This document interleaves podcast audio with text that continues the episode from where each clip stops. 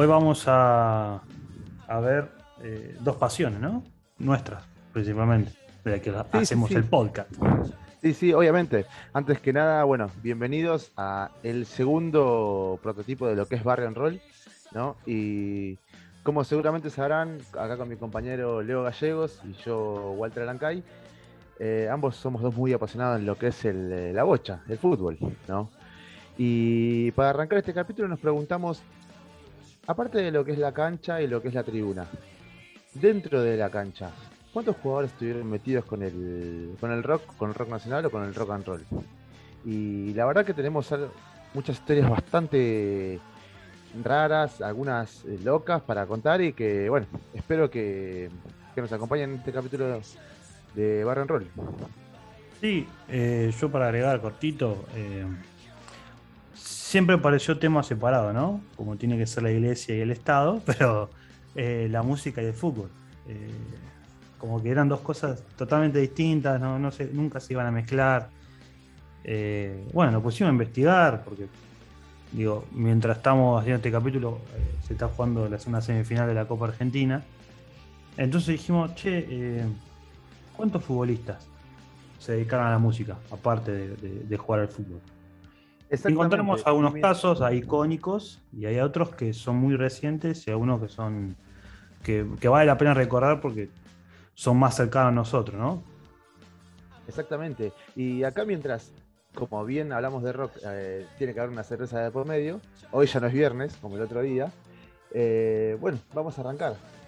Eh, yo calculo que el futbolista más conocido mundialmente nacional que se dedicó al rock es el gran eh, arquero de River, el Mono Burgos. Pues rebotaron en cinco y la mosca se voló.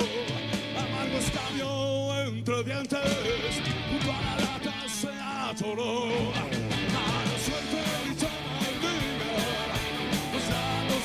El Mono Burgos que mientras jugaba en River y mientras jugaba en Atlético Madrid formó su banda la que todos conocemos de, de si no me equivoco el nombre. Sí, que es, eh, que es gracioso, porque no tiene nada que ver con garage, con grabación. Claro. Son, las, las, iniciales del nombre. Claro, de Garb, ahí está, de Garb. Eh, y la verdad que el Mono Burgos lo teníamos de un tipo pesado en el arco de sacar con el codo a hacer una banda estilo papo. Sí, sí. Eh, lo hemos visto en la cancha con los pelos largos, totalmente el prototipo de Papo, que era un, personaje desprolijo, eh, desfachatado, que, que bueno, en el arco llevó esa llevó esa, esa mentalidad, ¿no? Esa forma de, de, ser o el estereotipo de rockero al arco, ¿no? Siempre desafiante, siempre yendo al frente. Hoy lo vemos en, bueno, lo veíamos de ayudante de campo al, Cholo y también esa, estampa desafiante y de... de rockero, y de rockero más que nada, porque si al mono le sacabas el buzo que tenía del Rottweiler en, el pecho y le ponías una campera de cuero, le das una Harley, tranquilamente podías encontrártelo en cualquier bar, en cualquier antro de, de nuestra época, ya sea cemento, ya sea muso rock, eh, cualquier antro donde sonaba el rock and roll, ¿no? Sí, sí, la verdad que el mono, sí, creo que es el mejor exponente. Es, el más, es el más conocido. Y teniendo en cuenta que eh, The Garb, la banda que armó el mono, sacó cuatro CDs. Sí, sí, sí. sí sacó cuatro CDs.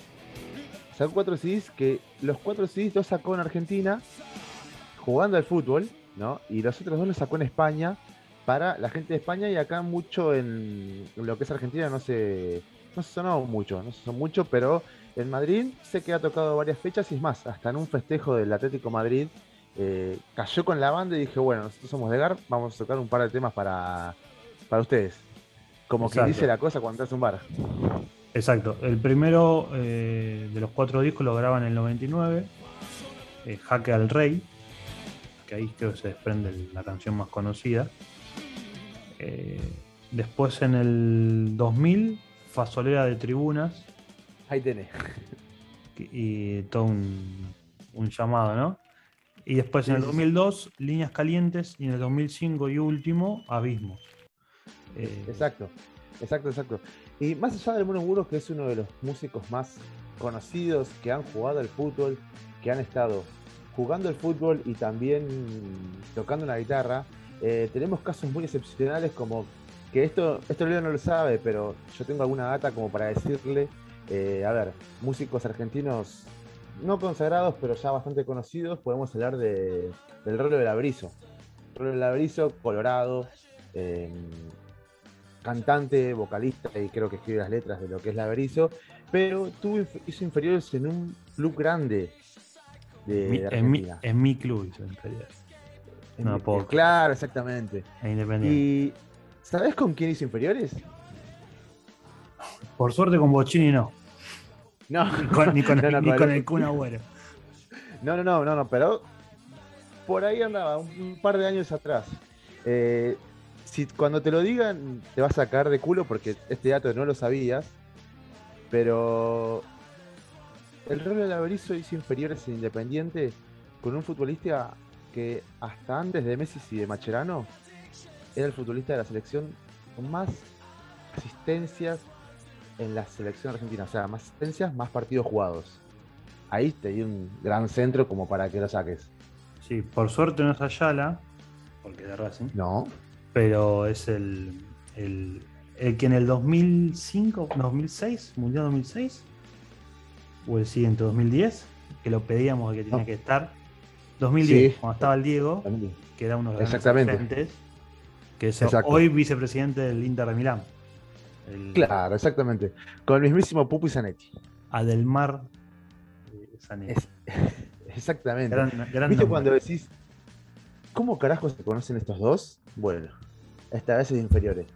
Ambos dos jugaron en inferiores un año, un año y medio más o menos, hasta que cambió lo que es la dirigencia independiente y los técnicos, y literalmente colgaron a toda la categoría. Sí, Colgaron a toda eh, la categoría, y hoy en día, si buscan en YouTube, está la foto del Pupi con rolo del Averizo, un rolo irreconocible, alto, colorado, y el Pupi chiquito y hasta ya peinado. sí, ya casi, casi engominado. claro. Ah, que nunca eh, se la sacó. Llamado a de una cal una de cal y una de arena, ¿no? Independiente. Listo, el rolo afuera. Pero también dejaste afuera al Pupi Zanetti, pa. Al Pupi Zanetti. Hoy nos cuesta, hasta que no apareció Bustos, Bustos no salían cuatro Sí. de Independiente. Mirá el cuatro que dejamos, dejamos pasar, ¿no? Pero bueno, Claro, así, así en historias como, como la que habla el Rolo en su momento diciendo que a él cuando lo colgaron en Independiente se, se bajó mucho y bueno, y después se dedicó a la música y demás. También tenemos casos sí, gran podríamos, conocidos. podríamos decir, Independiente de gran culpable que existe el Averizo, ¿no? Para bien o para mal. Personalmente, para mí, para mal, ¿no? Pero veremos Si quién quieren un estaba. culpable, Claro, si quieren un busquen culpable, Independiente. Busquen, busquen a ese presidente que, que tiene toda la culpa. Claro, exactamente. Pero ya saliendo de lo que es eh, músicos que quisieron ser eh, futbolistas, en el caso del Rolo, ¿no? Ya vamos a hablar de futbolistas que jugaron, jugaron, estuvieron en primera, han jugado más de un club, ¿no? Y que en algunos casos fueron hasta éxitos, fueron hasta internacionales, pero yo creo que, no sé, ¿con quién quieres arrancar vos? Eh, bueno, ya tocamos el mono. Para mí eh, tenemos que ir con el segundo, más conocido, o que dentro del ambiente se, cono- se conoce, eh, que es eh, Ma- Mauricio Lescano, que nadie lo va a conocer por ese nombre, pero el de la, el de la, el de la 25. el- Exactamente. El y ahí te dejo a vos que Junior de la tenés más 25. clara que yo. Eh, el querido Junior de la 25. Que es más, ahora van a escuchar un pedacito de lo que habla Junior post partido. eh, y hoy lo escuchás y yo se lo hice escuchar a tres personas y me dicen es imposible que sea Junior esa persona. La lucha es permanente por dominar la pelota y no siempre se puede, ¿no? Sí, se hace difícil a veces, pero eh, creo que enfrentamos un- uno de los mejores equipos de la B. Y bueno, defensa le jugó de igual a igual, en el primer tiempo lo tuvimos para definir, creo que, que fuimos superiores. Y bueno, al final eh, se dio un partido parejo con, con posibilidad de goles para los dos, ¿no? Más que nada por la tonalidad de voz, por cómo habla y demás. Pero sí, sí, sí, Junior, todo el mundo sabía que jugó en Quilmes, que usó la 10 de Quilmes, que estuvo en el ascenso de Quilmes en el 93, si no me equivoco. pero también eh, pasó por equipos como Aldo Civi. Y lo más loco cuando empezamos a investigar lo que es eh, la vida futbolística de Junior, me encontré con que Junior jugó con lo que es eh, un mini clásico de zona sur. Lo que Junior jugó en Aldo Civi, después pasó a Verazategui y terminó su carrera en Defensa y Justicia. O sea, Sí. prácticamente juntó la gente como para armar la 25, más o menos. Sí, sí, Armó ah, los pan sí. para que. Agarró, autopi- agarró autopista, bajó en Calchaquí y fue hasta la Cruz de Varela y después agarró las 7 de vuelta hasta Berazategui. Y dijo, che, a ver qué puedo sacar de acá. Claro. Y lo más loco es que Junior se retira en defensa después de jugar profesionalmente 6 años. 6 años con Montón de 3 tiempo. goles en defensa, 2 años jugando ahí y se retira y se dedica a la música que bueno, hoy sabemos lo que es Junior, ¿no? Junior es un exponente del rock and roll eh, nacional, que hoy en día la banda no se sabe si está separada, si sigue junto o no, pero lo que es rock and roll nacional creo que Junior es el principal exponente junto a lo que puede llegar a ser Juan y demás. Sí, sí, sí, coincido. Y dentro de lo que, lo lo- a lo que es el tema de hoy, es el segundo después del Mono Burgos que se supo que, que estaba en actividad musical, por decirlo de alguna manera. Exponente de rock barrial, de rock. Sí, barrial. Sin contar. Sí, sí, más que nada barrial. Eh, Junior lo que tiene es que sus, mus- sus letras y su música y el que va a ver la 25 se siente como en la cancha. Se siente muy identificado en lo que es la pasión, se siente muy identificado en lo que es el aguante y creo que eso lo sacó de mucho al talón y su experiencia de, de futbolista, ¿no? Que siempre habla bien de Quilmes y demás, pero eh, sus inicios antes de la música fueron esos. El, el próximo exponente que me gustaría que hablemos, que es un caso muy especial, es el conocidísimo Dani Osvaldo. El, que Oh, dijo que, el que dijo que su sobrino le había pedido que ganara la Copa Libertadores, que le falló, El que le dio de comer pasto de sábado. claro, el que le dio de comer pasta del sábado, bueno. Junior, a Junior, perdón, a, a Dani Osvaldo lo conocemos que por- bueno, se retiró en Banfield, volvió a Boca, eh, muy amigo de Junior, muy seguidor de la banda y demás, y que hoy en día hoy en día formó su banda de rock mientras jugaba a la pelota, ¿no? Mientras Exacto. Eh, cuando está en Boca, empieza, se veía que en Boca era ese, ese cabaret que suele armarse, más cuando quedan afuera o pierden algo. Él decide retirarse después de verse con el, con- con el mellizo y no se supo más nada hasta que apareció tocando. eh, ahora no me acuerdo bien si era en ese momento con Jimena Barón, pero No, no, no. No, igual Schubert, eh, Junior, perdón, Osvaldo tuvo unos, ah, unos principios musicales en subir a escenarios con la 25 que tuve Claro. la, entre comillas, suerte de verlo, de cantar a cantar siempre Barrio Viejo. Y después de la noche a la mañana salió con su banda, con, también llamada Barrio Viejo. pues no, que no se iba a matar. músicos- claro, que tiene unos músicos que la descosen, ¿no? Pero bueno, no fue muy aceptado en el ambiente. Eh, y es una banda que, si bien está tocando, no, no es mala, pero tampoco tiene una convocatoria bastante grande, ¿no? No, sí, no. eh, ni, parece- ni fue ni fue, es como sacarse las ganas y un hobby de, de, de- de Dani Osvaldo. Que digo, form- Claro. deja Boca, forma la banda, o retoma lo que es la banda, y vuelve a Banfield, está dos o tres partidos, se vuelve a retirar y ya se mete de lleno con. Con El indeciso le podemos llegar a decir. sí, Claro, exact- exactamente. Y bueno, acá sí te voy a dejar hablar, a vos porque esto es algo que vos sabés bien, eh, el caso de Bracamonte. Sí, del gran, del gran Braca. eh, que lo voy a tener. Tengo un buen recuerdo de él, no por él, sino porque debuta en el 2002. Eh, y siempre cuenta una anécdota de un partido Independiente Boca, Independiente empata sobre el final con gol de Pulsineri. Y bueno, la familia de Bracamonte, hincha de Independiente, lo putea a él que estaba en el banco de Boca. Pero había conseguido entrar, está la anécdota por ahí. Eh, Braca también, eh, de, cuando deja deja de, de jugar, se vuelca lo que es la música o se termina, se dedica, digamos. Lo que, hay- lo que vamos a encontrar y vamos a ir nombrando a- al pasar son muchos jugadores que eh, van a ver bandas, tocan la guitarra o un instrumento, pero no se dedican a, a eso. Porque, bueno, son jugadores de fútbol. Eh, Bracamonte se sabía que tocaba, que le gustaba el rock, que, que era del palo, de ese palo. Pero bueno, recién tenía- cuando se deja de deja el fútbol se dedica. Claro, y encima tenía a Palito Luguercio de, de- de músico. Creo que toca la guitarra, si no me equivoco, ¿no? El payaso eh, toca el toca el piano o el órgano, es tecladista. Ah, no, tiene cualquiera. Sí, Claramente. sí eh, igual puede ser, igual muchos tocan la guitarra y digo, vos sabías que Gonzalo Rodríguez, defensor de San Lorenzo, ex defensor de San Lorenzo, tocaba la guitarra. No, No, no, la creo que- que no. Creo que ni sus compañeros de equipo, ni compañeros de San Lorenzo que tocaba la guitarra. Que Marcos Angeleri, que se veía al Mambrú, que tenía una ligación con el rock, también toca la guitarra.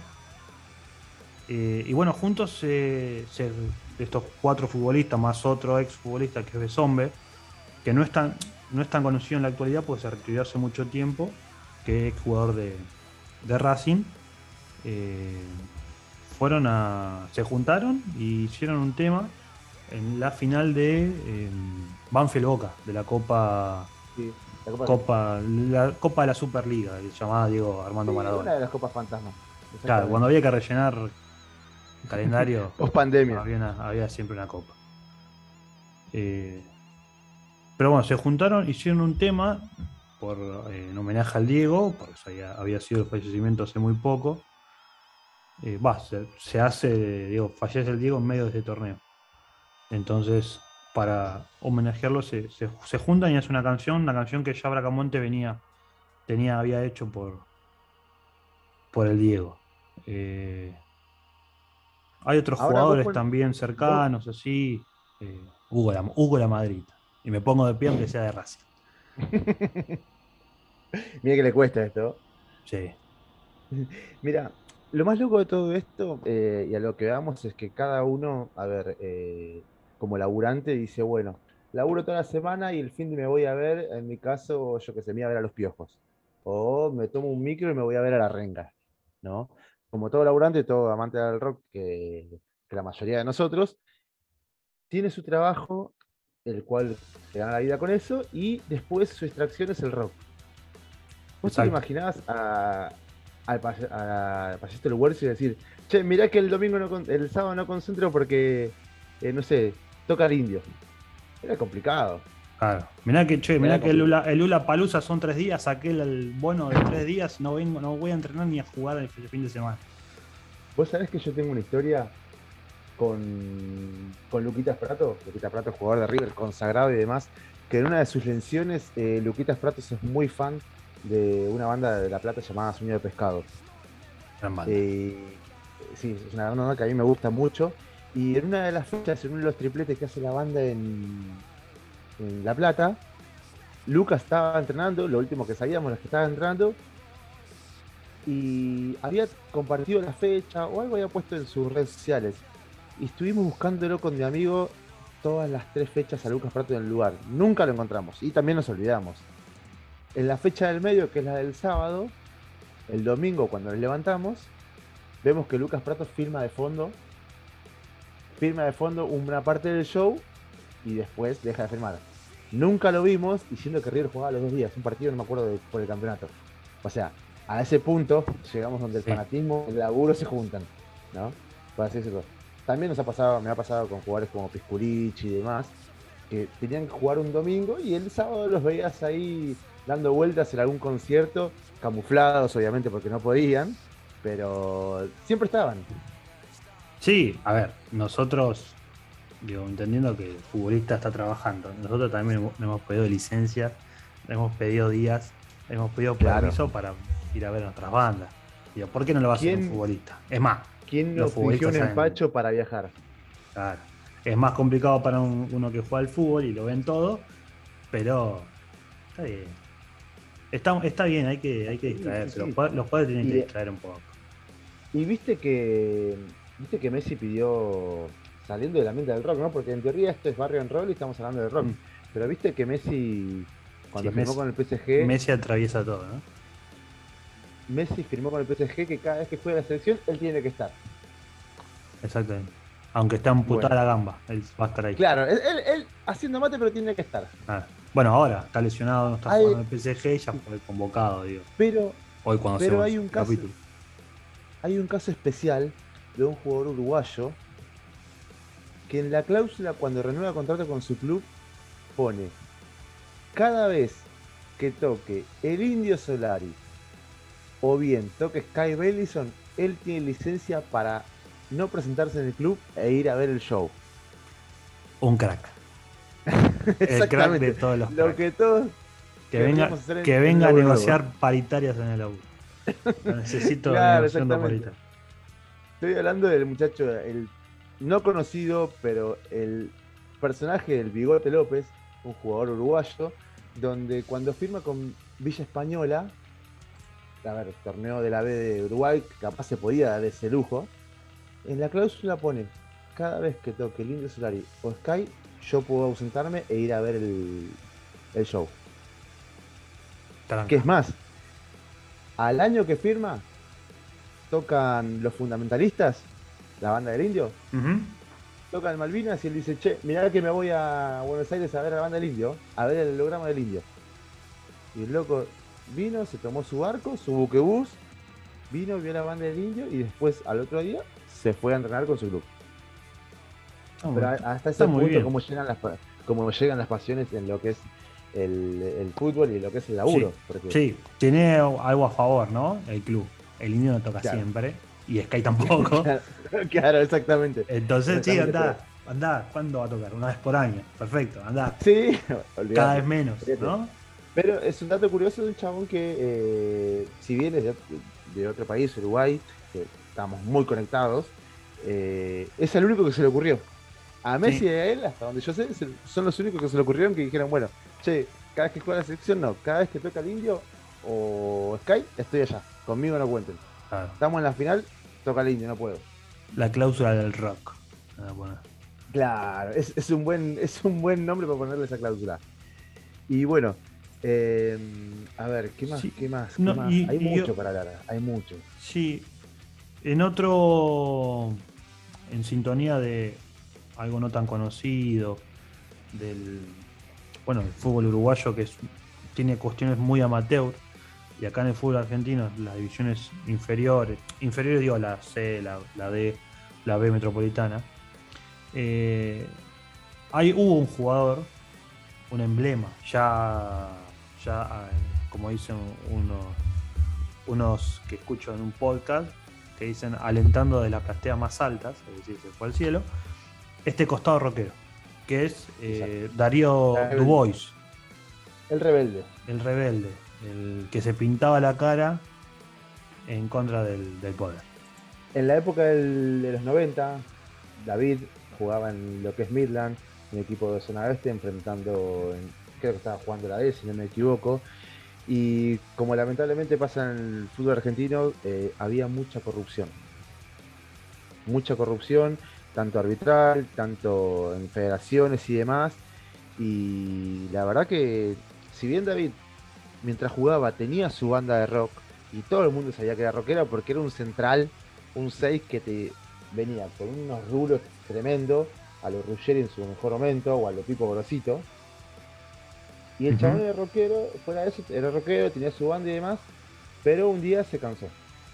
Sí, era rockero, era central y no era rock. eh,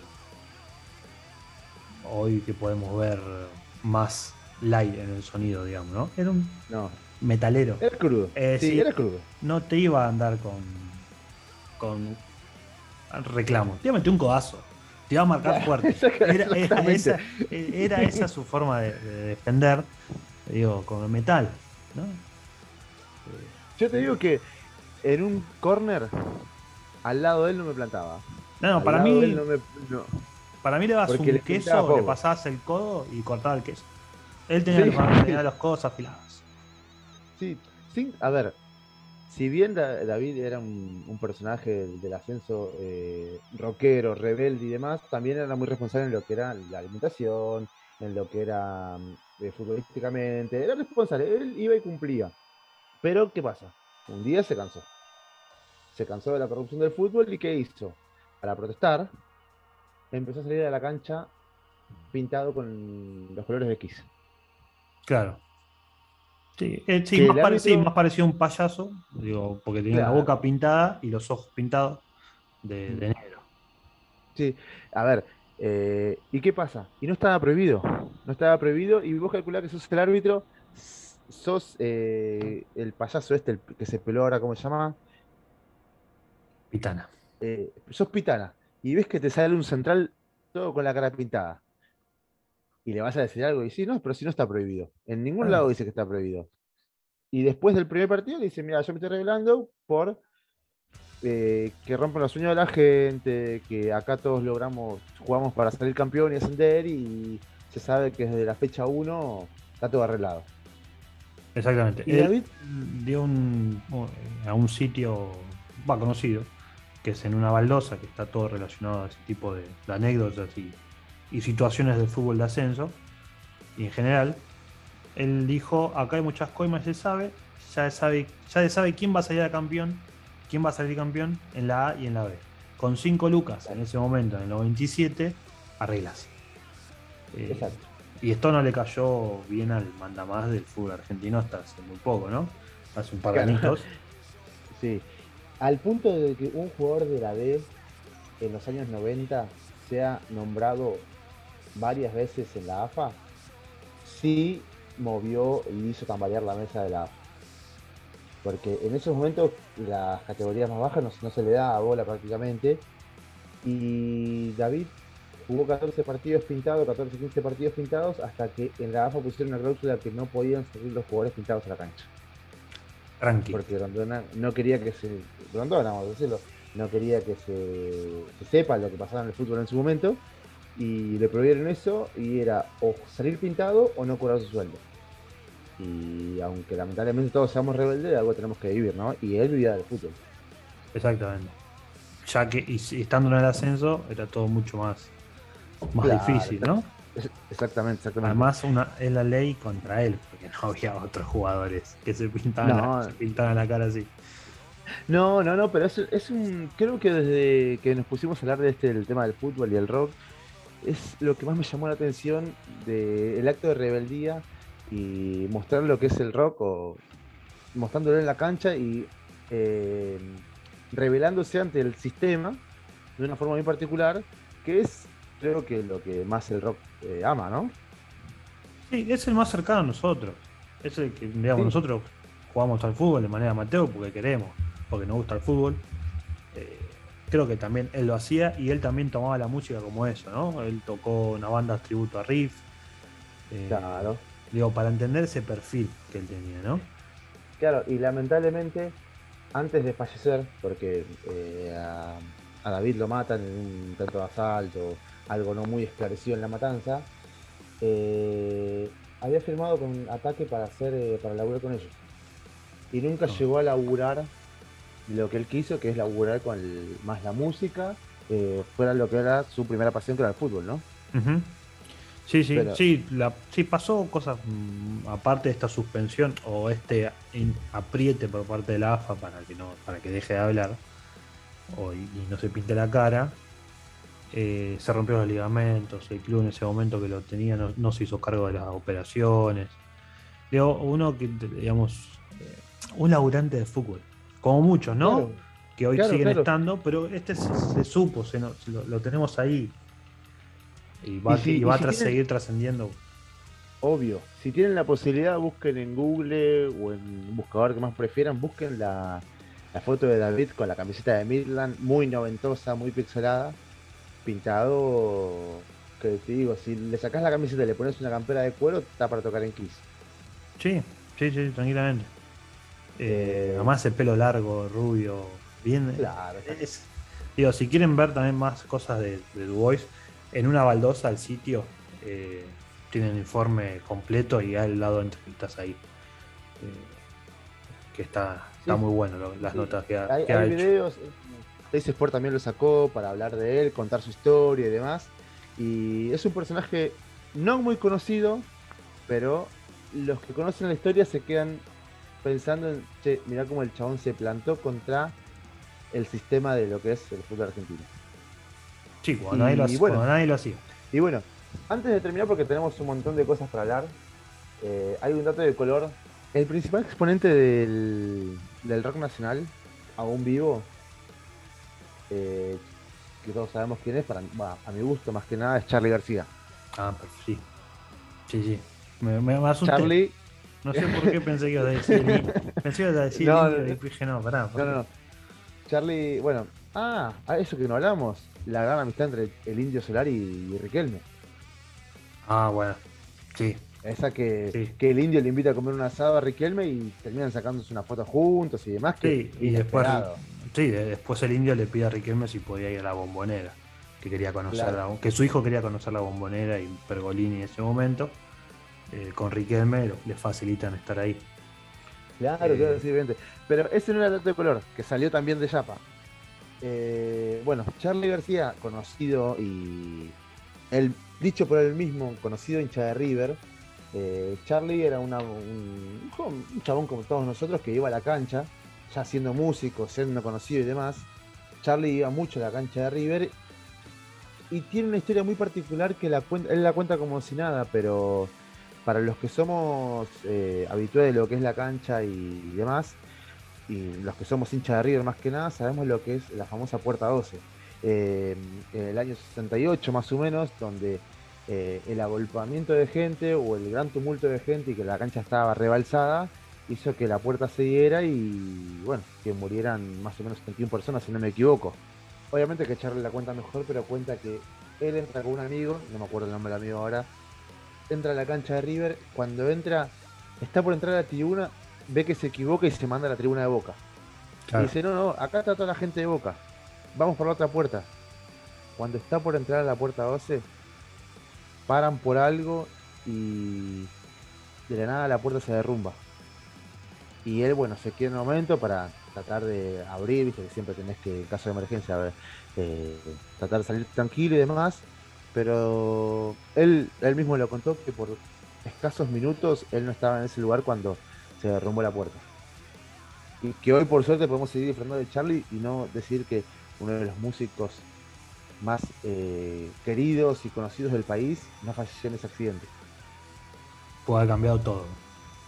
Exactamente. Todo Pero bueno, eh, es una perla que se puede llegar a agregar para lo que es algo muy cortito hoy, que es lo que fue del rock, que obviamente costó mucho hacerlo más que nada porque discutimos, ¿qué hacemos? ¿Cantitos o hacemos historias de jugadores o músicos?